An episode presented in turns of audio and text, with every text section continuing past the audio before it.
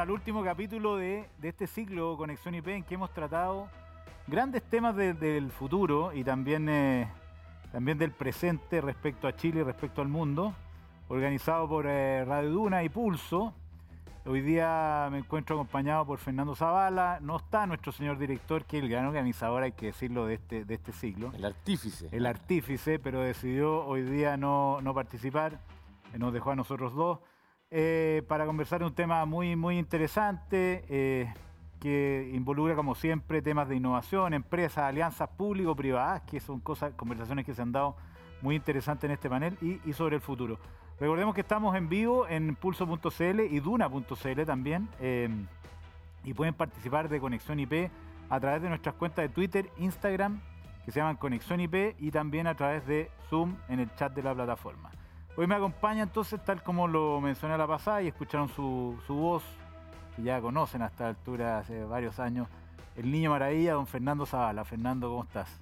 Excelente, señor licenciado. Muy buenas tardes, llegando al, al fin de este ciclo. ¿Cuántos Eh, fueron? 12, que- 12 capítulos. 12 que tuvimos. capítulos, sí. Y hoy día el tema que nos convoca está en el corazón de lo que pretendimos hacer cuando creamos este ciclo, ¿ah? porque tiene que ir totalmente con el modelo de desarrollo. Vamos a hablar de la brecha digital. ¿ah? Eh, partamos entonces presentando a un amigo de este programa, porque ya ha estado con nosotros en este espacio don Francisco Moreno, subsecretario de Telecomunicaciones, abogado de la Universidad Católica, máster en Derecho en Berkeley. Gran Eh, fue- universidad. Claro, fue nombrado subsecretario de Telecomunicaciones este año y es un hombre con experiencia en el sector público, ya que anteriormente se, se- se desempeñó como subsecretario de Hacienda. Además, la primera administración del presidente Piñera fue jefe de gabinete del ministro en el Ministerio de Planificación, hoy Ministerio de Desarrollo Social y Familia, y luego coordinador legislativo en el Ministerio de Hacienda. Muy bienvenido, señor subsecretario. ¿Cómo están? Saludar también al resto de los invitados. Muchas gracias por la invitación. Bienvenido, subsecretario. Y para aportar con un punto de vista diferente, eh, saludamos a, a una mujer que está inmersa en este mundo. Hay muchas, hay que decirlo, y cada vez más. Vamos a ponerle empeño aquí para decir bien el nombre. Moisa, ¿está bien dicho? Moisa Siroc, directora de ACTI, que es la Asociación Chilena de Tecnologías de la Información, y gerente general de Ingenia Global Limitada. Moisa es eslovena, politóloga con más... eh, piden visa eh, a los chilenos en Eslovenia. A mí me pidieron una vez. Tengo que No decírtelo. Llevo tantos años fuera. Po- Politóloga con más de 15 años de experiencia en el desarrollo de negocio internacional y consultoría. Desde hace más de 12 años se dedica al desarrollo del negocio del rubro de tecnologías de la información en Ingenia. 10 de años en Chile se responsabilizó por el desarrollo y la gestión global de las sedes de, en, en- en Lat- Latinoamérica, en Chile y Perú. Es parte del directorio de ACTI desde 2019, en el cual se desempeña como una de sus vicepresidentes. También es gerente general de Ingenia Perú. Muy bienvenida, Moisa. Gusto Muchas tenerte gracias, por acá. Gonzalo, Fernando y el equipo. Eh, muchísimas gracias por la invitación. Excelente. Fernando, No puede faltar en esta conversación la mirada de las comunicaciones del mundo privado y tecnológico, y para eso tenemos a don Claudio Anabalón, director de Asuntos Públicos de Entel. Claudio es director de Asuntos Públicos y Relaciones Institucionales de, En- eh, de Entel, perteneciente a la Gerencia de Regulación y Asuntos Corporativos de la compañía. Entel es la empresa líder de telecomunicaciones en Chile y hace casi 60 años acompañan la vida de millones de personas acercando infinitas posibilidades de la tecnología. Muy bienvenido, Claudio. Muchas gracias, Fernando. Gonzalo, eh, un privilegio estar acá con este par de invitados para conversar Gran, algo tan gran interesante que me panel, gran panel para Sí, pues. conversar de temas de futuro. Después podríamos darle un nombre alternativo al no- a brecha digital, porque es como tiene una connotación negativa. Yo creo que es un desafío que hay que resolver, ¿no? ¿Mm? Pero no necesariamente tiene una connotación mala. Pero bueno, eso quedará para, para la conversación después. Vamos entonces a, a saludar a nuestros auspiciadores. Eh, y partimos con eh, los dos que nos han acompañado durante todo este ciclo. El primero de ellos, en el ex, que debería aparecer ahí en el cuadro, ¿no? Lo están viendo. Eh, voy con en el ex entonces. Ahí va el, cartón, digamos, como se decía antes en la televisión. En el ex abre la energía a nuevos usos para un futuro sustentable. No, sustentable. Conócenos en, en, en enelex.com siguiendo a nuestras redes sociales. Cuesta decir en. Y Mundo Verde de Banco Estado, productos y servicios para un futuro más sustentable. Y por último, eh, pero no menos importante, la empresa de tecnología y telecomunicaciones Entel. Tus posibilidades son infinitas. El aplauso para Entel. Un aplauso para Entel. Oye, eh, vamos entonces con, eh, con los invitados. Esto tradicionalmente lo hemos dividido en tres bloques con alguna flexibilidad, porque la idea es que se produzca una conversación entre ustedes si, si lo amerita. Eh, solamente tienen que hacer un gesto y nosotros les daremos gentilmente la palabra. Hay derecho a réplica, contra derecho a réplica, todo réplica, todo lo que quieran. ¿Cuál debate presidencial? ¿Cuál ¿Cuál debate? debate? Pero sin apretar, así sin apretar eh, tan fuerte. Oye, eh, entonces vamos a partir con, eh, con Francisco Moreno, eh, subsecretario. Tema brecha digital. Comentaba yo respecto al, nombre, eh, este que, me imagino que no es una, una terminología chilena, sino que debe ser una, una lógica mundial, y, que, se, ha- visto eh, eh, reflejado las diferencias que hay de acceso y la importancia que eso tiene en la pandemia, ¿no es cierto? No podríamos haber imaginado un escenario en que se hicieran más patentes la- las diferencias. ¿Cómo evalúan todo este, este tema, en particular desde el punto de vista de, de haber estado ya dos años en pandemia, en que la situación me imagino habrá cambiado y habrá mutado desde que partimos, desde el gobierno y, y cómo y desde el país más, más que el gobierno y cómo la están abordando, qué cosas se han hecho. A ver, eh, señalar que justamente la brecha digital, que es lo que nosotros podemos constatar y especialmente después de la pandemia que lleva 16, 17 meses, es una de nuestras principales preocupaciones como subsecretaría de Telecomunicaciones. Y la verdad es que nosotros hablamos, a propósito de lo que tú señalabas, Gonzalo, de inclusión digital. Porque hoy día estamos frente a una revolución que comenzó hace 10, 20, 30 años, que es una revolución respecto a la cual nosotros no podemos llegar tarde. Y lo menciono respecto a lo que sucedió en Chile en relación a la revolución industrial. Llegamos 60, 70, 80 años más tarde, recién en 1850, 1860, nos venimos a enterar, ¿no es cierto?, de lo que estaba pasando en el resto del mundo. En el caso del- de la revolución digital, no podemos darnos ese espacio desde el punto de vista de perder oportunidades que son básicas y fundamentales para el desarrollo de nuestro país. La verdad es que a nivel de Subtel nosotros hemos desplegado y estamos desplegando en estos momentos distintas acciones que van justamente en la línea de poder actualizar conocimiento y por otro lado de generar una infraestructura lo sufici- suficientemente sólida para que llegue, ojalá, hasta las localidades más recónditas de nuestro país. Nosotros tenemos una geografía difícil, compleja. Y hace algunos años atrás se tomó una decisión, que la hemos empujado especialmente como gobierno, que es de dotar a Chile de una red de fibra óptica que esté en las 16 regiones de nuestro país. Y es por eso que uno de los proyectos fundamentales dice relación con la fibra óptica nacional, con el proyecto FON. Estamos hablando de 75 mil millones de pesos en subsidio. Acá se escogió por un diseño que dice relación con la posibilidad de generar subsidios desde el Estado, por cierto, desde la ley de presupuesto del sector público, para que las empresas pudieran finalmente construir estas carreteras, estas eh, verdaderas estaciones de metro, por así llamarlas, en las distintas regiones de nuestro país. Y con eso otorgar y dar conectividad a tantos sectores que hoy día no lo tienen. Al mismo tiempo también hay que reconocer que hemos tenido un desarrollo y un desenlace producto de la pandemia muy importante respecto a lo que ha sido la fibra óptica a nivel de Internet fija, ¿no es cierto?, a nivel de hogar. Hoy día, eh, dentro de la totalidad, ¿no es cierto?, de la, de la conectividad, tenemos que un 62% de los hogares de nuestro país cuenta con una conectividad Internet fija. Y el 45% de ese conjunto justamente viene dado por fibra óptica. O sea, lo que significó la tecnología HFC ya quedó en el pasado. Hoy día la fibra óptica es realmente una solución. Ahí estamos hablando de qué, de un módem conectado adentro de una casa que está conectado vía fibra óptica. Exactamente, es lo que llega al usuario final, a la casa, al establecimiento comercial. Entonces hay que ver esto desde la perspectiva de lo que significa que tengamos una red de fibra óptica que estamos construyendo a través de fibra óptica nacional, fibra óptica austral, a propósito de lo que sucede entre Puerto Montt y Puerto William. Y un proyecto también que viene a complementar lo anterior es el de última milla. Porque nosotros lo que hemos hecho es básicamente eh, seleccionar a 202 comunas de nuestro país que no tenían oferta de fibra óptica o que había un solo oferente, de modo tal de generar la necesaria competencia que bien sabemos beneficia directamente a los usuarios. Y haciendo ese mapeo, finalmente tenemos distintos puntos, ¿no es cierto?, de operabilidad y de interconexión que están en estas 202 comunas, pero queremos llegar a los lugares más recónditos posibles.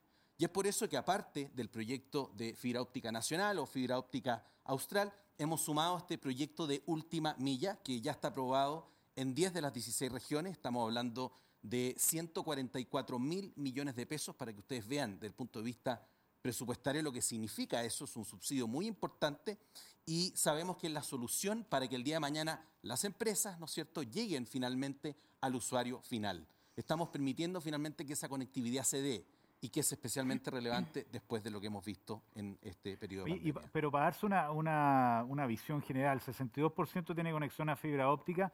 ¿Qué porcentaje de los, de los hogares de Chile, donde hay un niño que está tratando de, de tener clases no presenciales, digamos, no tienen conexión ni con fibra óptica ni vía wireless, digamos, que, que le, le Bueno, es que al- ahí, ahí justamente, Gonzalo, tu pregunta es muy importante, porque al mismo tiempo de señalar que este 62% de los hogares en nuestro país tiene una conectividad fija, también hay que eh, indicar que hay 18 millones 800 mil usuarios en tecnología ju- 4G, que eso es un avance muy importante y a nivel internacional, obviamente, que estamos en un lugar de privilegio. Por lo tanto, eh, que exista una amplia gama de, de factibilidad, ¿no es cierto?, técnica para conectarse a Internet, bienvenido sea. Ahora, hay un segmento que es técnicamente un 40%, quizás un 35%, un 30%, que hoy día nosotros estamos preocupados porque tenemos que llegar con soluciones. ¿ah? Y esas soluciones del no total, un solamente 30, 35% del total. al- del total de los hogares que hoy día no cuenta con, con una eh, conectividad fija a Internet. Ok. Independiente que la pueden tener de, de categoría móvil, pero claro. sabemos las restricciones que eso tiene. Entonces, ¿cómo vamos llegando finalmente a estos lugares? Eh, sabemos que una alternativa, tal como lo mencionamos, fibra óptica.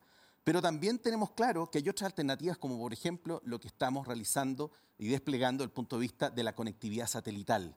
Que esta es una conectividad satelital de baja órbita, distinta a la tradicional, por cierto. Se trata de satélites que están 60 veces más cerca, ¿no es cierto?, de la Tierra de lo que están los satélites tradicionales. Hace algunas semanas atrás tuvimos la oportunidad con la ministra Gloria Hutt de inaugurar un servicio de este Internet satelital de baja órbita en una localidad muy apartada que se llama Sotomó, en la región de los lagos, en la comuna de Cochamó. Eh, de hecho, no hay posibilidad de llegar a través de un camino, sino que necesitamos tomar una lancha, eh, nos demoramos 45 minutos, una hora, una hora y media. Y la verdad es que justamente esas soluciones específicas y puntuales permiten tener una visión muy positiva respecto de lo que está por venir. Cómo vamos conectando incluso aquellas zonas extremas de nuestro país a las zonas rurales, donde hoy día es difícil llegar con una red, con una fibra óptica, pero que también va apalancado del proyecto ya mencionado, Última Milla, Fibra Óptica Nacional y Fibra Óptica Austral. An- Antes de, darle la palabra a alguno de, los otros invitados, quería eh, brevemente, si, si nos puede explicar, subsecretario, cuál es la división de, de- de la- de las funciones entre el sector público y el sector privado, porque se nota que en, lo que comentó recién, que hay- una, están cooperando, digamos, de alguna manera en, en, eh, iluminar esas zonas. ¿Cómo se divide la pega entre el sector público y el sector privado para efectos de este proyecto? Bueno, muy, muy relevante tu consulta, Gonzalo, por lo siguiente, porque desde el gobierno tenemos una actitud colaborativa ¿ah? con las distintas empresas, con los distintos emprendimientos que proponen soluciones tecnológicas a la- el objetivo principal que tenemos todos, cómo vamos reduciendo esa brecha digital, cómo vamos aumentando esa inclusión.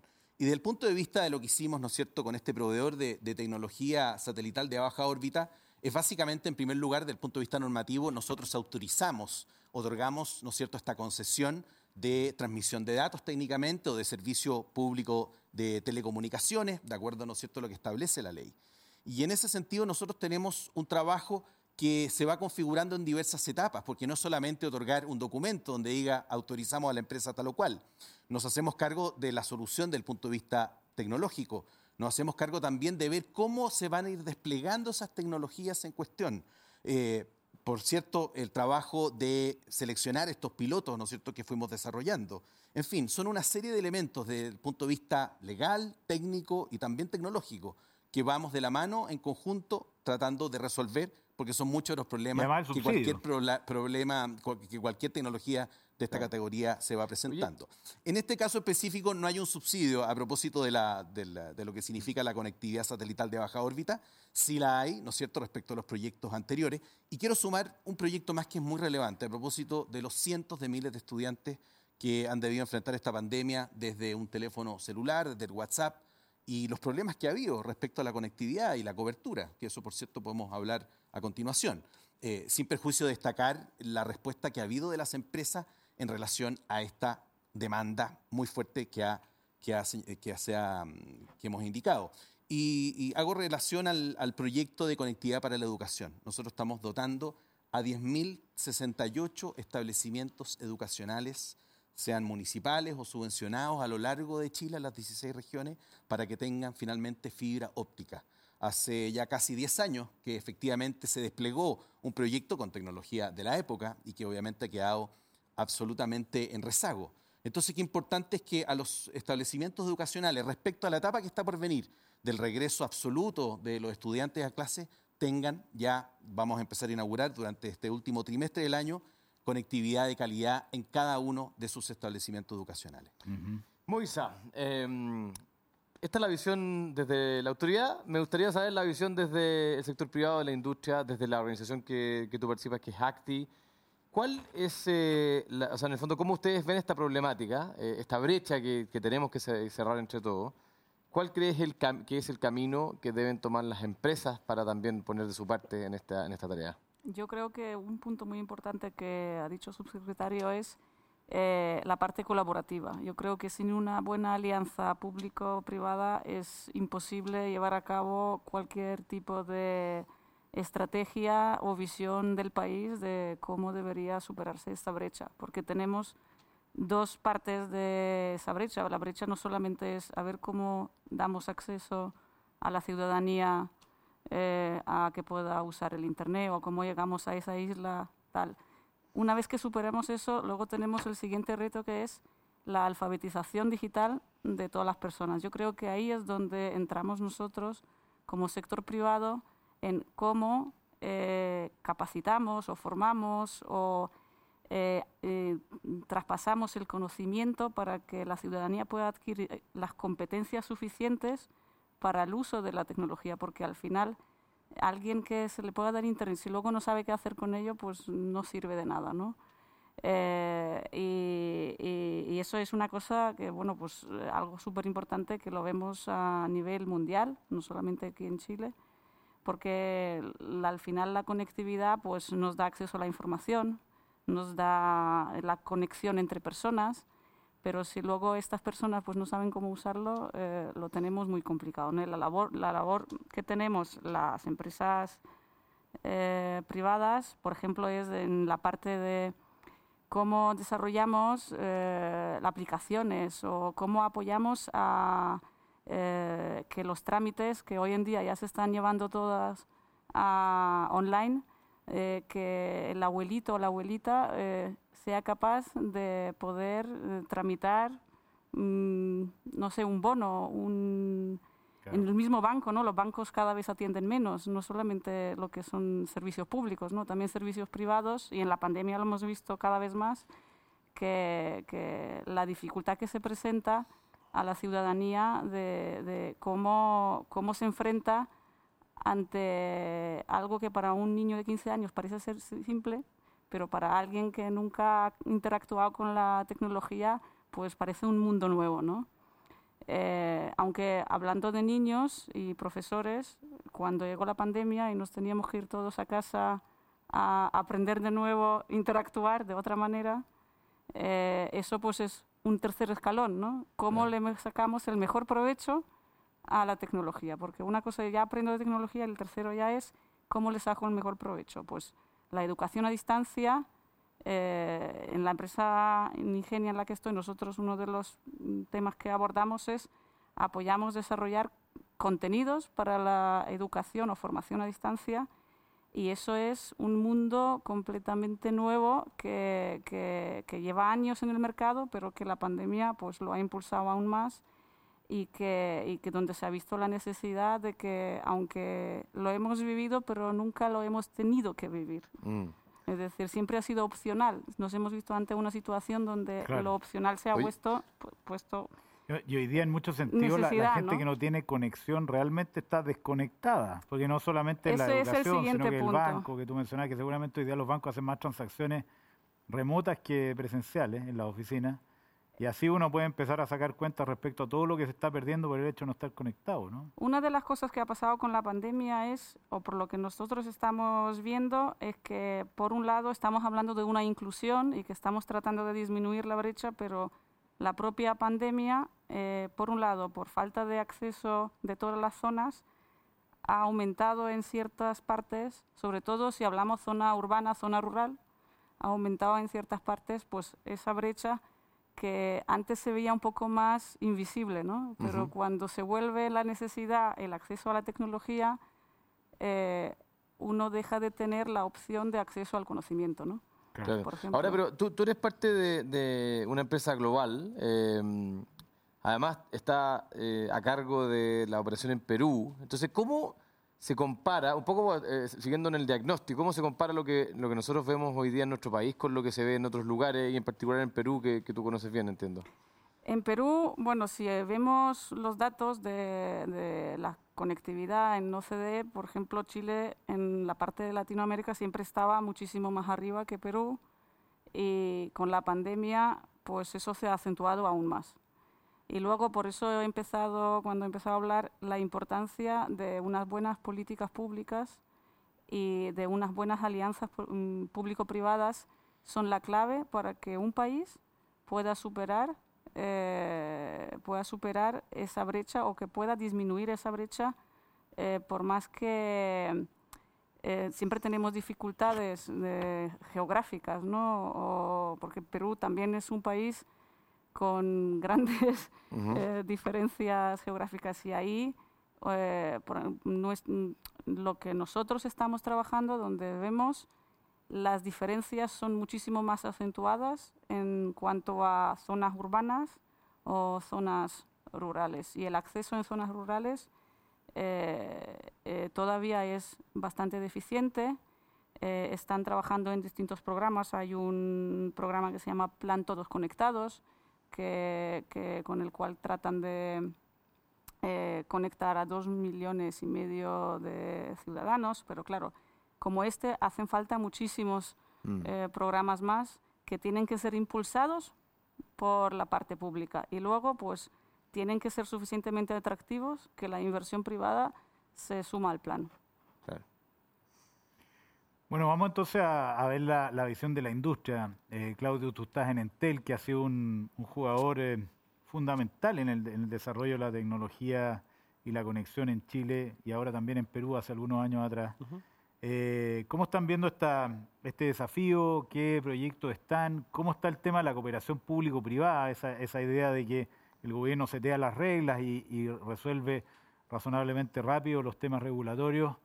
Eh, cuéntanos qué ha hecho Entel y cómo están viendo todo este tema, especialmente después de que partió la pandemia. Sí, es súper interesante la pregunta y el tema en general. Eh, eh, bien, bien entretenido y apasionante escuchar al subsecretario y a Moisa también de- desde su experiencia. Pero a mí me gustaría, antes de responderte eh, eh, la pregunta propiamente tal, tomar algunos puntos de lo que se, para conectar la pregunta con lo que, con lo que Adelante, se por dijo. favor. sí. Porque tú hablaste, por ejemplo, de los desafíos del futuro y yo creo que los, los desafíos están hoy. Entonces, los necesitamos de manera Esto es hoy, urgente. no es mañana. eh. Tampoco creo que hay que tenerle un poco de miedo al, al concepto de la brecha digital, porque eh, primero yo creo que no hay una brecha digital, hay varias brechas digitales que nos entregó la pandemia. Y la brecha nunca se va a acabar, eh, o si no nos quedaríamos todos nosotros sin trabajo. Es decir, la- la- las brechas siempre van a estar, la brecha digital, Me- pero me gusta más el concepto que habla el subsecretario de la inclusión digital. Inclusión. La inclusión gusta. digital tiene, tiene varios pilares interesantes. Uno es el despliegue eh, de infraestructura, el otro es el acceso a esa, a esa infraestructura y, como dice Moisés, la educación. Mm. Nosotros en Entel trabajamos para, nuestro propósito dice tran- transformar responsablemente la sociedad desde, desde lo digital. Porque eh, primero hay que acercar y luego también educar, que es tremendamente importante. Ahora, la pandemia dejó en evidencia que hay muchas brechas digitales. Evidentemente el concepto de brecha digital per se tiene que ver con acceso a la tecnología, que falta para llegar a esa casa. El subsecretario lo decía muy bien, Ah, se ha hecho un esfuerzo tremendo país como eh, para desplegar fibra óptica, etc. Nosotros eh, en estos últimos cuatro años hemos duplicado nuestras estaciones 4G con, eh, más de 6,5 millones de usuarios, de clientes que, que están accediendo. Hemos hecho también propio el trabajo que es fundamental, que eh, mis dos ante- eh, eh, antecesores lo dijeron, el trabajo público-privado público -privado es fundamental. Un ejemplo de ello es lo que hicimos en Tortel el año pasado, una localidad aislada. Hago un paréntesis. El sub se hablaba sobre, por ejemplo, también de la conexión en Sotomó de, de la conex- de satelital. También hay que poner sobre la mesa el contexto de realidad país eh, geográfico.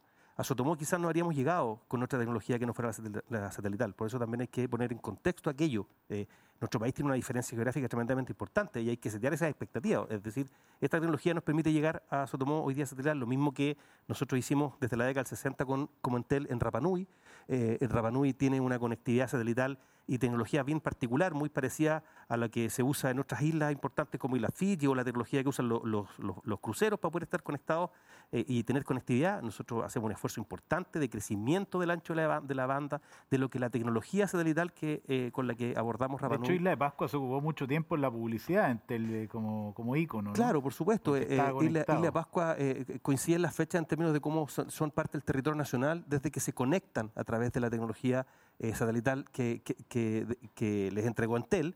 eh, y desde ahí esa tecnología ha ido evolucionando en términos de, de- de cantidad de, ancho de banda, por decirlo así, pero, pero sigue siendo satelital.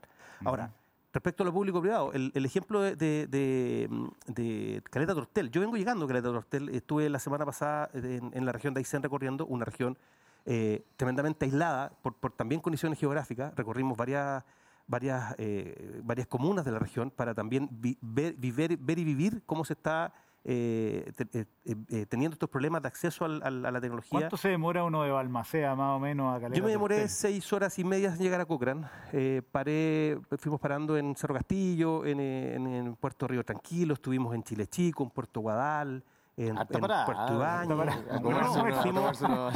No, no, no, pero, pero Chile- a Chile Chico y a Puerto llegas de vuelta. Claro. Para, para, para Cochrane sí. el, el tramo, el, el tramo directo son seis horas, seis horas y media aproximadamente. Claro. El camino hasta Puerto Aguirre de tierra. Nos fuimos a otro tipo de conectividad.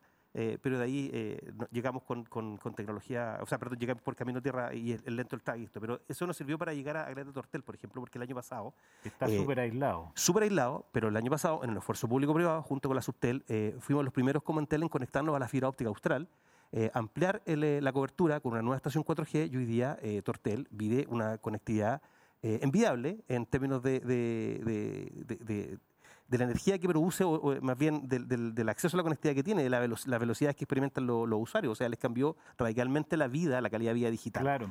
Yo hice una transmisión vía Instagram desde, el- desde, el- desde la costanera de Tortel, que además es preciosa, nos conversamos con el alcalde y era un cañón. Entonces, eso, eh, hay, hay una demostración. Luego de eso, nos fuimos también con la Subtel a Puerto Williams, también una zona tremendamente aislada.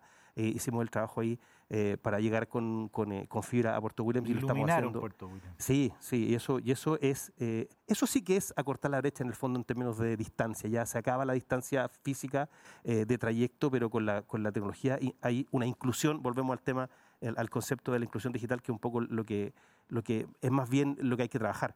Porque lo decía el subse también, eh, el, perdón, subsecretario, eh, eh, hay, hay, hay un esfuerzo importante en, en- en- en entregar acceso a la, a, la- fibra óptica, pero también eh, a, y a la internet hogar, pero no hay que olvidar que Chile también está súper conectado, más del 95% del país está cubierto por, por tecnología móvil. Y claro, eso absorbió un poco la demanda que nos, que no- que no- a lo que nos obligó la pandemia, con todas las dificultades que, eso conlleva, porque ninguna red móvil del mundo estaba diseñada para soportar el- la carga de consumo de datos que, nos entregó estudiar, teletrabajar, etcétera. Entonces, sí, el esfuerzo público-privado es tremendo y creo que, creo que no hay otra forma para un país como el nuestro de trabajar en- e, e impulsar y desarrollar en esa línea las políticas públicas Y- y, y- las, empresas siempre están dispuestas. Nosotros como, como Entel, en, en nuestra filosofía está en nuestro ADN. Y respecto a, a- a los proyectos que están en curso hoy día, esta, esta carretera que, que mencionó el subsecretario es uno de los proyectos más importantes que están en curso como iniciativa público-privada. ¿Y cómo Claro. funciona esa carretera desde el punto de vista de Entel? ¿Qué significa? ¿Tú te refieres a la fibra? Sí, Sí, claro, la fibra se dispone a través de un operador, ¿verdad? Que en este caso en, el- en la parte sur es CTR, que nos entrega el- el- la fibra y ellos, ellos nos disponen la cartera y Ujú. nosotros a través de eso ya son conversaciones, son, eh, son acuerdos comerciales entre las empresas de, de- de proveer el servicio a través de, de esta carretera que, nos entrega la fibra óptica y que está tremendamente desarrollada el, proyecto en, eh, en- en- en la región de Aysén en particular. eh, eh, y, la, y la pongo como ejemplo por, por lo que significa el aislamiento eh, territorial. O sea, yo lo viví. eh, Claro. Trasladarse de un lugar a otro es tremendamente. eh, increíble. eh, Claro son, tramos muy largos. Ahora, siempre- nosotros, nosotros en la barcaza de, de Chile Chico a Puerto Ibáñez tuvimos señal en tel 4G todo el, todo el, Todo el rato. De- me- me- nos venimos trabajando mientras eh, navegábamos dos horas y media y, y eso también nos entrega una tremenda satisfacción porque finalmente demuestra el, el- el trabajo un montón de gente que, que está detrás de nosotros ahí conectando Claro. el país. Oye, bueno, siguiendo la conversación, em, tratemos de mirar un poquito adelante. Mediano plazo, eh, yo creo que largo plazo no existe en esto porque va a cambiar la tecnología, estamos claros. Pero eh, miremos para adelante y, y tratemos de enfocarnos en las prioridades. ¿ah? Mire, pensando en los próximos 10 años. Eh, entonces, subsecretario, La brecha digital, eh, para ponerlo en el concepto que no le gusta a Gonzalo, pero eh, es verdad, eh, se da de Me forma etaria. Lo, lo comentábamos con eh, Moisha, también eh, eh, personas que no saben usar los elementos digitales. También hay una brecha educacional involucrada, pero también hay un, tema territorial. Entonces, como gobierno, que probablemente eh, es un rol importante, ¿cómo estamos mirando este desarrollo digital para que sea homogéneo a lo largo y ancho de Chile? Y no solamente pensando en los lugares más recónditos, sino que también pensando en ciudades y pueblos que no están tan lejos, pero que tienen un, un problema de acceso importante a, a la fibra. Sí. Fernando, bueno, a nosotros nos interesa que la inclusión digital se dé desde el punto de vista, uno, de la cobertura, dos, del uso y tercero, de la calidad. Yo diría que esos son los tres elementos básicos. Cobertura, justamente en eso estamos trabajando. Eh, me faltó señalar a propósito de fibra óptica nacional para que nos demos cuenta de la envergadura de este proyecto. Son 9.000 kilómetros de tendido de fibra óptica, desde eh, Arica a Puerto Montt, Parte tierra, parte mar, digamos. Parte tierra, parte mar, y sobre todo, ¿no es cierto?, en el fibra óptica austral, FOA, conocido por, su, por, por ese nombre. Eh, obviamente hay una parte que es a través de un cable submarino y que llega finalmente a, no solamente a Punta Arenas, sino que a Puerto Williams. Entonces hay una noción de la territorialidad de Chile sumamente importante, donde sabemos que efectivamente si el Estado no interviene desde el punto de vista positivo, lo digo, ¿no es cierto?, a través de estos subsidios, bueno, posiblemente quizás las industrias o las empresas en cuestión podrían llegar en unos 20, en unos 30 o 40 años más. Y ahí hago la reflexión a propósito de lo que señalaba en un comienzo. eh, la revolución digital es ahora. Y estos temas no son de futuro, son de presente. Eh, por eso es que, bueno, obviamente a todos nos hubiese gustado haber llegado a estos 1086 establecimientos educacionales con fibra óptica antes de la pandemia, por cierto, ¿ah? o quizás una mayor cobertura a nivel de hogar. Pero hemos avanzado muchísimo. Yo creo que eso es muy importante. Uno, cobertura.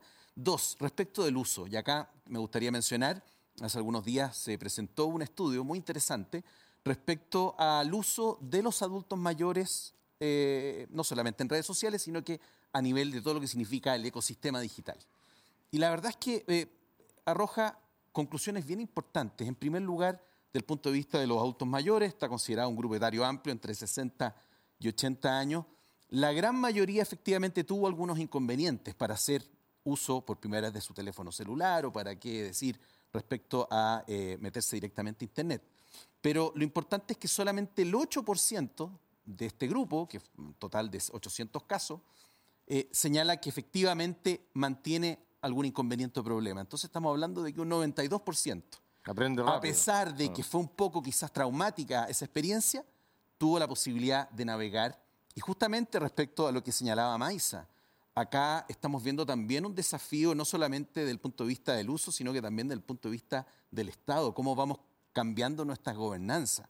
Hoy día el 70% de los trámites a nivel estatal se pueden realizar por vía digital. ¿ah? Esa es la cifra oficial que nos entregó la división digital del Ministerio de Secretaría General de la Presidencia. Bueno, ya es momento de acelerar ese crecimiento y de llegar a ese 100%. Otro dato importante a propósito del factor uso. El, solamente el 16% de estos adultos mayores manifestó que quería volver a hacer los trámites de manera presencial.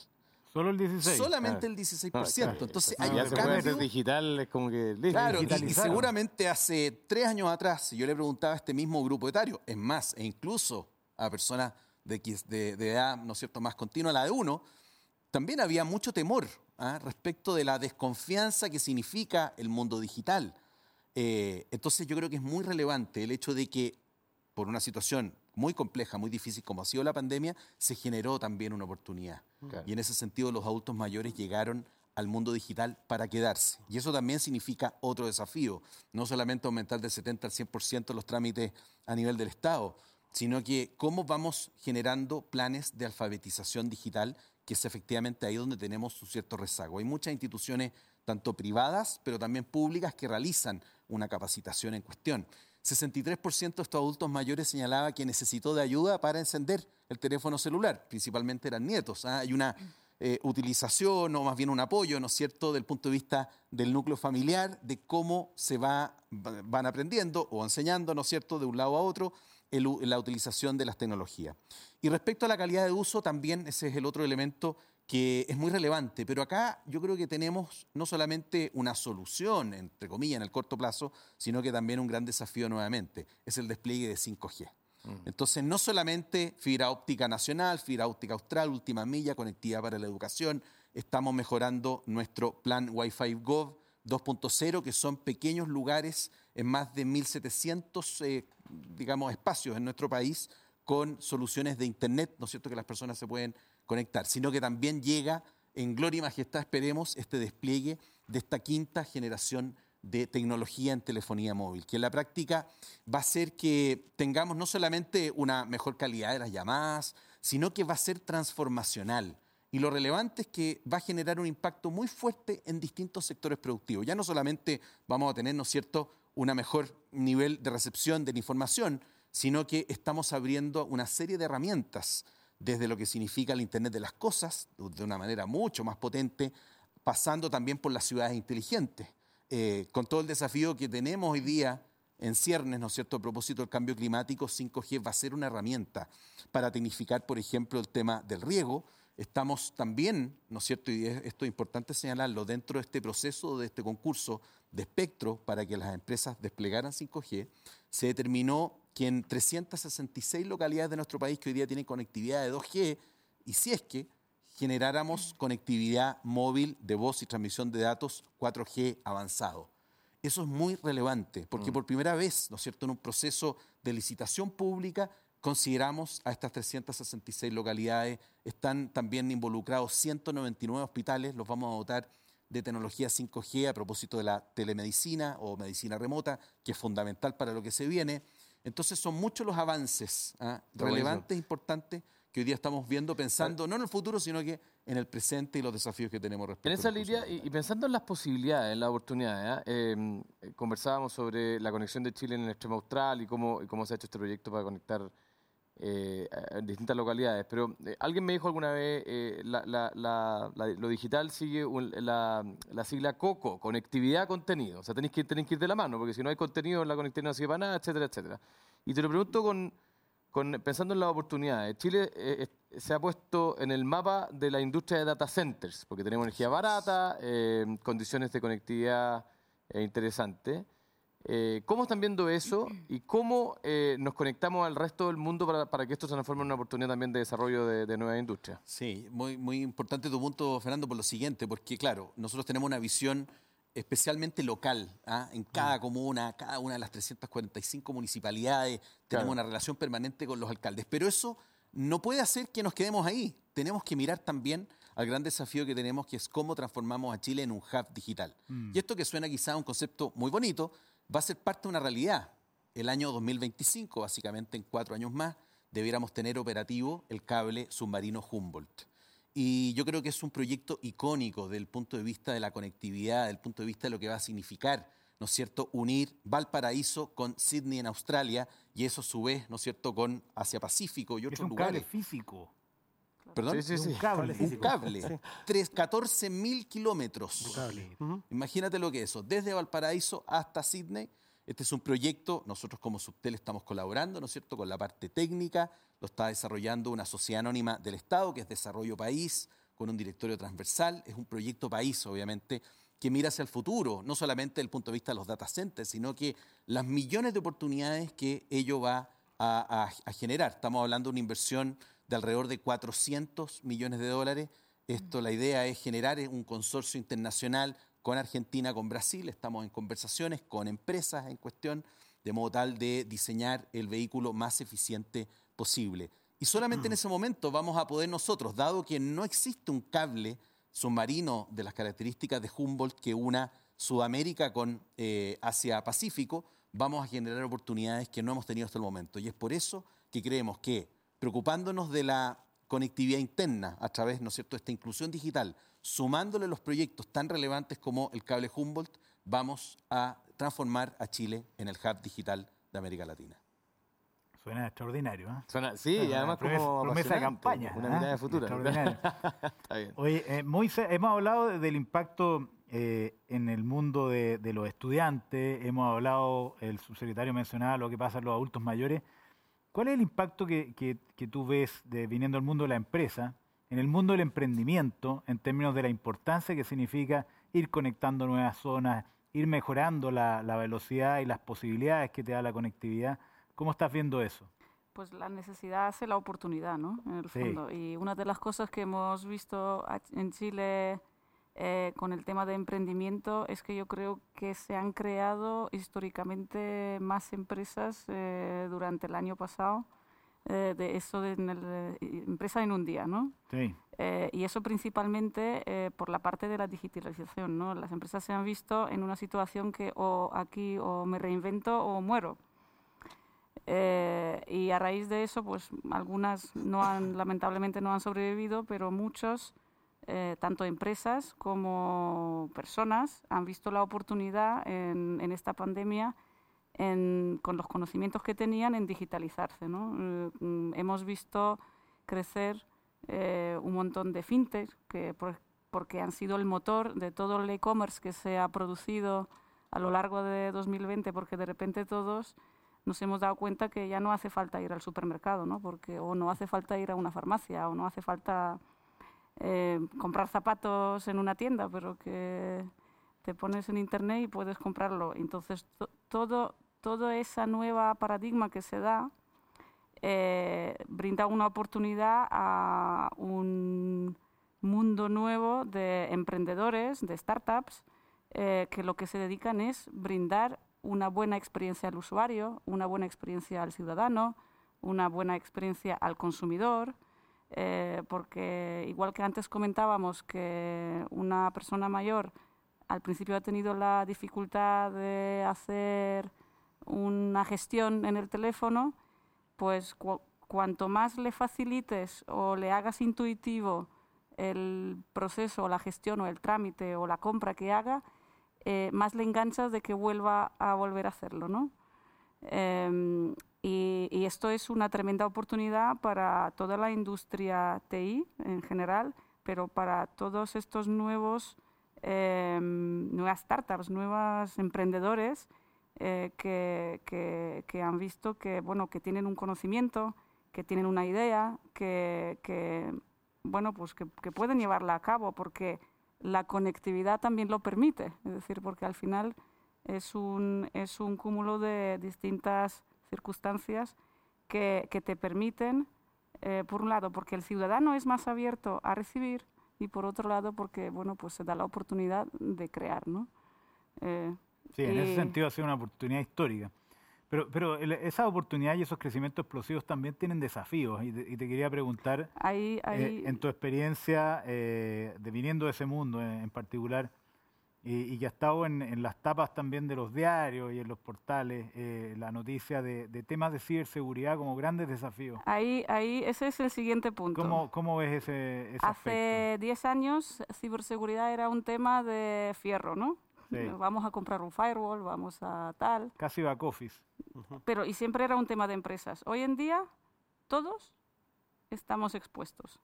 Porque cada persona, toda persona que usa un celular está expuesta a poder ser víctima de un ciberataque. Y con 5G va a ser más todavía, porque van a haber muchas más cosas conectadas. Entonces, tenemos que empezar, empezar a pensar que desde hay que empezar a concientizar desde un ciudadano respecto a los riesgos que se le presentan en el mundo digital, ¿no? Porque antes, antes de los celulares estábamos conectados al ordenador y de vez en cuando nos decían, "No, te entra Claro. un virus.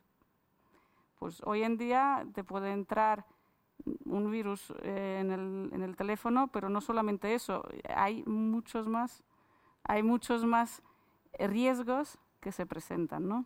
Claudio quiere ahí comentar Sí. algo. Sí, no, quería complementar lo que está, es que no, no quiero, no quiero interrumpir sí. su- Por favor, pero, sí. eh, conversando. lo que dice, lo que dice muy, muy interesante, porque nosotros en Tel estamos construyendo a partir de, de- de toda esta hiperconectividad y la transformación digital, ciudadanos digitales.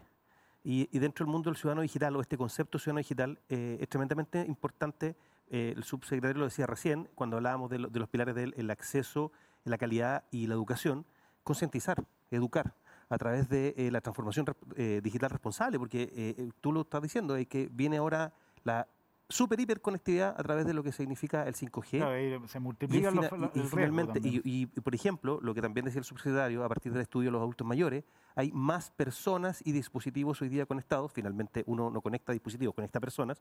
Y eso esas personas, el- el- el- la persona es el centro del ecosistema digital y esas personas hay que prepararlas, no solamente en términos de alfabetización, Mm. sino que también de seguridad. Dentro de lo que se tiene que ver con, eh, con alfabetización tiene que estar el concepto de la ciberseguridad, de la protección de los datos, de los riesgos que significa. La digitalización trae tremendos beneficios, pero evidentemente asociado a eso vienen los riesgos. Mm. Y desde los ciudadanos digitales hay que con- construir este concepto de la, del- de la, de la transformación digital responsable y la Mm. higiene digital. Mm. Sí, estamos hablando incluso de una brecha digital en ciberseguridad, porque al final las empresas, eh, y de hecho, mm, uno de los temas es que cuando vas viendo los estudios, que yo creo que tampoco hay tantos todavía, Ujú.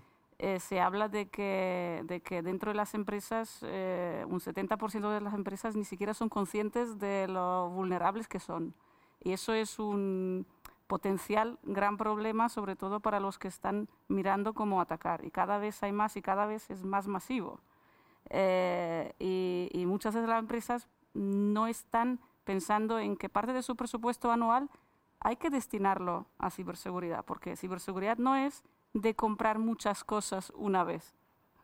Ciberseguridad es un crecimiento Proceso continuo ongoing. y un proceso continuo.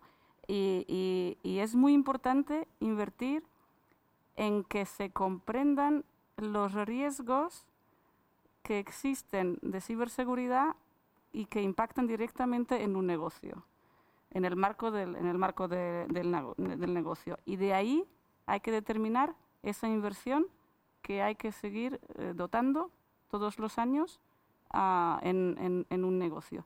Y por otro lado está el factor humano. La educación es principal. Y ahora en la pandemia, que nos hemos ido todos a teletrabajar, se pierde la, ¿cómo decirlo?, la protección colectiva, de alguna manera. Eh, ¿Qué ocurre? Cuando tú estás en tu casa, eh, te llega un correo, un phishing, ¿no? Lo que es ahora tan... Y si estás en el centro de trabajo, mm, están tus compañeros y a lo mejor le comentas tal y dices, uy, no lo abras. Pero cuando estás tú solo en casa, si no estás concientizado de que, uy, ca- cada correo que llega tengo que mirar de dónde viene, cuál es el dominio, eh, a ver por qué, por qué este banco que yo ni siquiera he hablado con ellos me está pidiendo las claves, pues toda esa parte es, es una gran labor que tienen que hacer las propias empresas Ujú. porque es el esla- eslabón más débil dentro de la empresa en la ciberseguridad, es, el, es la persona. Y la gente protegerse a sí mismo. Bueno. Oye, em, Claudio, hablemos de 5G. ¿ya? Eh, se mencionó a la pasada, viene 5G. t- Vamos a ser, no sé si el primero o uno de los primeros países de Latinoamérica en implementarlo. Y me imagino que ustedes en Entel están mirando esto como se abre una especie como de nuevas oportunidades, pero también nuevos desafíos como empresa. ¿ah? ¿Qué es lo que... mm, qué- ¿Cómo va a cambiar eh, la manera en que nos conectamos eh, con la erupción de 5G y cómo lo están viendo ustedes desde Entel? Yo necesito conectar esa respuesta con, con lo que estábamos hablando recién, primero. Eh, y me van a odiar porque voy a citar muchas veces la región de Aysén, No, que por acabo de oír la experiencia. venís Me encanta la llegando. región de Sí, Aysén, vengo llegando. Venís llegando. Nosotros estamos primero eh, eh, conectando esto con lo que decía el subsecretario recién de, de lo importante que es robustecer la red 4G. Nosotros estamos haciendo una inversión en el país de 60 millones de dólares para robustecer la red 4G. Eh, en solamente en la región de Aysén, 700 millones de, de- de pesos eh, de- para poder, eh, de dólares, perdón, para poder, eh, para poder robustecer nuestra red y dar mejor conectividad. Y eso lo conecto con la primera parte de la respuesta de Moisa, cuando tú hablabas de cómo generamos eh, dinamismo en la economía digital. Y resulta que cuando damos esta respuesta nos vamos siempre al startup, al gran emprendimiento, un Claro. poco más urbano, ¿verdad? Y yo conocí a una señora, Camino Tortel, que es la única casa en kilómetros, que se llama la señora Orfelina, que gracias a la ampliación de la red 4G, vi- eh, eh, conectando la red Entel 4G correcta- conectada a la fibra óptica, ella, su señal es un cañón. Y ella tiene ahora un camping y sus clientes son europeos. Y ya a esta fecha, ella aprendió a usar con sus nietos, qué sé yo, Instagram y tiene ya reservas para el uso de su camping aún ahora de Tortel. Entonces, lo conecto con, con- con lo otro. Hablamos de dinamismo de la economía digital. Imagínate lo que significa, lo conversamos con el alcalde de Tortel, imagínate lo que significa ahora para cientos de emprendedores tortelinos esto de potenciar su negocio. Llega el crucero, se instala en, eh, en- en- en plena bahía y cómo genera dinamismo económico, principalmente para la comuna y luego para la región. Y ahí eh, necesitamos nuevamente lo que está diciendo tú, todas esas personas que se van a ver beneficiadas con la inversión que Entel está haciendo de mejora de 4G, mayor acceso a la red, también hay que educarlos, porque son personas que están hoy día traficando más datos y teniendo más acceso a la tecnología. Por lo tanto, ahí hay que poner dos focos. Mm. Y respecto al 5G, eh, yo creo que estamos viendo una etapa de primero implementación. La- lo- lo- lo- lo- recién la licitación cerró hace un par de meses, están los decretos y empieza todo el trabajo, el despliegue, los fierros, qué sé yo. Parte de, esta, parte de robustecer la red 4G tiene que ver también con preparar nuestras antenas para poder eh, eh, la llegada a la celda 5G, ¿verdad?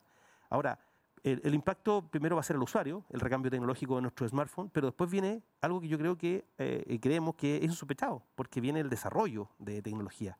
¿Qué El- implica el cin- 5G así en castellano antiguo para que la gente entienda, para la vida de la gente? Porque uno, uno se Mayor imagina, no, esto va a ser más rápido, pero Más más que mayor capacidad de transmisión de datos, mayor velocidad, eh, mínima latencia, eh, es decir, yo siempre le explico a las personas que la latencia es el, el ejemplo este del, del- estudio de televisión y tomamos el contacto con el señor que está en el estadio y pasan algunos segundos y recién responde el, el periodista. Bueno, eso eh, eh, se, se iguala casi a cero con, con el 5G, mayor transmisión de datos, mayor velocidad, mayor cantidad de equipos conectados, lo que decía recién Gonzalo, eh, y que va a hacer que el- lo que decía el subsecretario también, la Internet de las Cosas se potencie. Y de ahí es más, bueno, nosotros acabamos de inaugurar el primer laboratorio 5G con la Universidad de Chile, con la Facultad de Ingeniería en, en Buchef.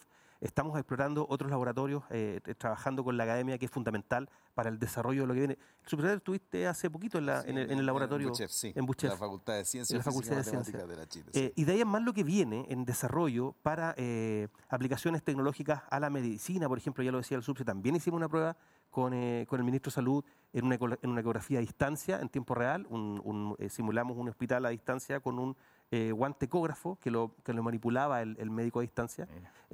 Es fantástico.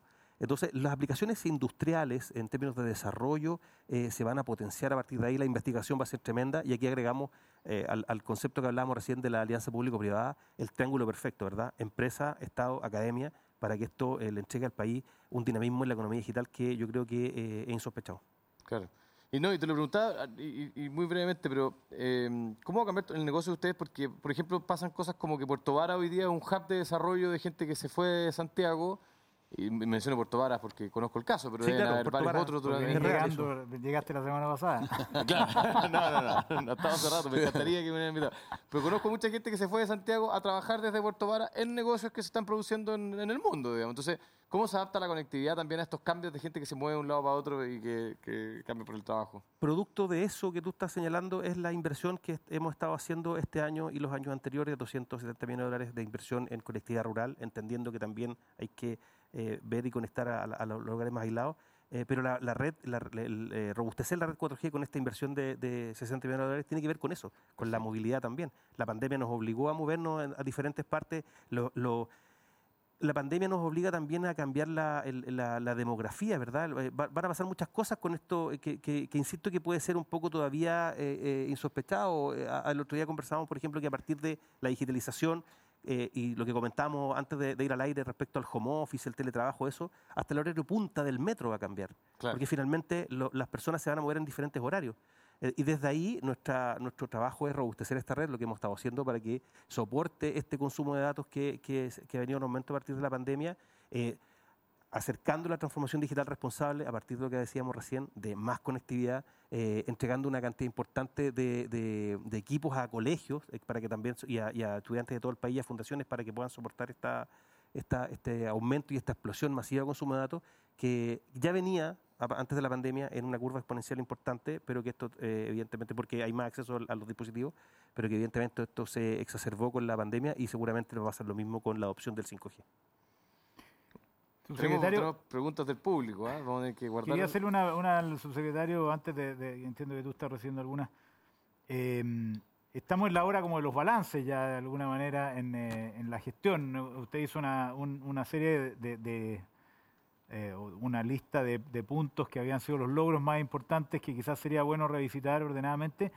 Y, y pensando en la revolución que se viene, ¿cómo está, está viendo los desafíos de, desde el punto de vista de quién se haga cargo eh, de, de los desafíos del punto de vista público, digamos, en Chile, de- del desarrollo de todas estas cosas? ¿Cuál es- ¿Cómo se ve el futuro y cuáles son los desafíos que dejan para la próxima administración? Bueno, eh, yo creo que el, el corto plazo se ve bastante promisorio. eh, básicamente por lo siguiente, porque estamos justamente desarrollando, desplegando distintos proyectos en las diversas regiones. Eh, y seis meses de gobierno que quedan es un tiempo, ¿no es cierto?, bastante largo desde el punto de vista de la Subtel para poner eh, término, eh, para poder generar los servicios necesarios y suficientes, y por cierto también van a quedar desafíos pendientes. lo importante es que acá hay un trabajo muy relevante desde el punto de vista de lo que significa que cada administración, ¿no es cierto?, va generando más espacio para la inclusión digital. Nosotros hemos estado especialmente preocupados a propósito del tema de la cobertura. Nos preocupa que las zonas y las regiones extremas de nuestro país tengan conectividad, tengan finalmente no solamente una señal con la cual comunicarse, sino que también hay un despliegue de fibra óptica, que es lo que hemos mencionado a lo largo ¿no es cierto? de este conversatorio. Muy relevante el tema del uso, el hecho de que las personas finalmente puedan ingresar a este mundo digital y que no existan barreras gran desafío no solamente para eh, nuestro gobierno, sino que para los que vienen.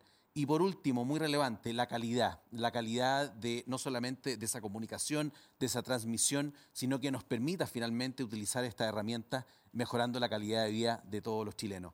Yo creo que, mm, nuevamente, volviendo al punto de la cooperación público-privada, que se da específicamente en telecomunicaciones, es fundamental que sigamos profundizándola y que la proyectemos para un futuro cercano. Eh, así como conversamos sobre el proyecto del cable submarino Humboldt y esta, ¿no cierto?, entidad eh, eh, pública, sin lugar a dudas, pero que tiene un componente muy importante de privado respecto a quienes están involucrados, a quienes están asesorando. Eso es finalmente la manera en la cual nosotros vamos a poder mejorar no solamente nuestro sistema de telecomunicaciones, sino que vamos finalmente a llegar a tiempo a esta revolución digital que está pasando frente a nosotros actualmente. Hoy vamos a tener espacio para una pregunta del público nomás, pero me llamó la atención. Eh, Manuel eh, pregunta lo siguiente: dice, hay un sesgo enorme en la apreciación de las dificultades de conectividad a Internet del adulto mayor. Lo mencionaba el. Las generaciones jóvenes piensan que la brecha de conectividad es mucho mayor de lo que realmente es. Eh, esto es un síntoma de desconocimiento, de tarará, tarará. Entonces, ¿cómo sinceramos esta visión? Y yo creo que tiene que ver con lo que comentaba el señor subsecretario, que quizás Claudio Mosa quieren contribuir algo, porque pareciera ser que las generaciones mayores no están tan lejos de, poder usar las mismas herramientas que las generaciones más jóvenes. ¿ah? ¿Quién toma la, pregunta, estimado? ¿Ah? Yo creo que ese concepto también, o ese pensamiento viene porque yo creo que hay varias variables o factores que hay que poner conjuntamente. Eh, muchas veces eh, se relaciona que adulto mayor mm, mm, no está en la calle tanto o está más en las zonas rurales, entonces muchas veces yo creo que se confunden eh, el acceso a la propia conectividad con el uso de la tecnología. cuando, siempre y cuando se le, em, se le brinda al adulto mayor el uso intuitivo, con un poco de apoyo inicial, nunca, lo va, nunca va a tener problema. Pero yo creo que la confusión a veces viene de que eh, el adulto mayor pues ni siquiera tiene acceso a la, tecnología, cuando no es tan así. bueno, eso es Educación digital. Eso es mi percepción muy personal. Buenísimo, buenísimo. Bueno, vamos a Agradecer entonces la presencia de nuestros panelistas. Muy interesante la conversación, como siempre. Pasó rápido esto, ¿eh? Sí, porque uno reflexiona respecto a la importancia que significa conectar un grupo de gente al mundo, el mundo digital y un mundo virtual, pero ya que es casi tan importante como el mundo físico. Eh, darle acceso es, una, labor que están haciendo ustedes y les agradecemos por eso y por lo que significa para Chile. Así que muchas gracias por lo que están haciendo y, por esta conversación. Y entonces, eh, ¿Vas a agradecer tú algo? Voy yo, claro. Queremos agradecer a los que nos apoyaron en este ciclo. Que termina, termina hoy. Que termina hoy, sí. Viene un segundo ciclo, ¿no? a partir de octubre, no vamos a decir al final. Pero eh, en el X abre la energía a nuevos usos para un futuro sustentable. Conócenos en, en elx.com y síguenos en nuestras redes sociales.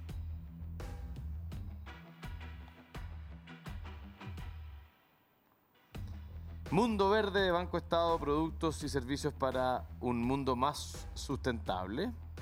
Y un especial agradecimiento a la empresa de tecnología y telecomunicaciones Entel. Tus posibilidades son infinitas. ¿ah? Y bueno, como comentaba, los invitamos al próximo ciclo de Conexión IP, que parte la tercera semana de octubre. Nos quedan algunas semanas entre medio. Todos los martes a las 12 horas, también por Duna.cl y Pulso.cl. Sin más, agradecemos su participación. Muchas partir el gracias. ciclo con nosotros mismos. ¿ah? Y, eh, Claro, Seguir, vale, podemos- buena podemos- suerte. Y le prometo que ahí no hablo más podemos medicina, hablo de otra. La segunda vuelta. Claro. Eh, muchas gracias a todos los que nos acompañaron y bueno, nos veremos en algunas semanas más. Muchas gracias, muy Gracias. interesante Muchas conversación. Muchas gracias por la Gracias invitación. Gracias.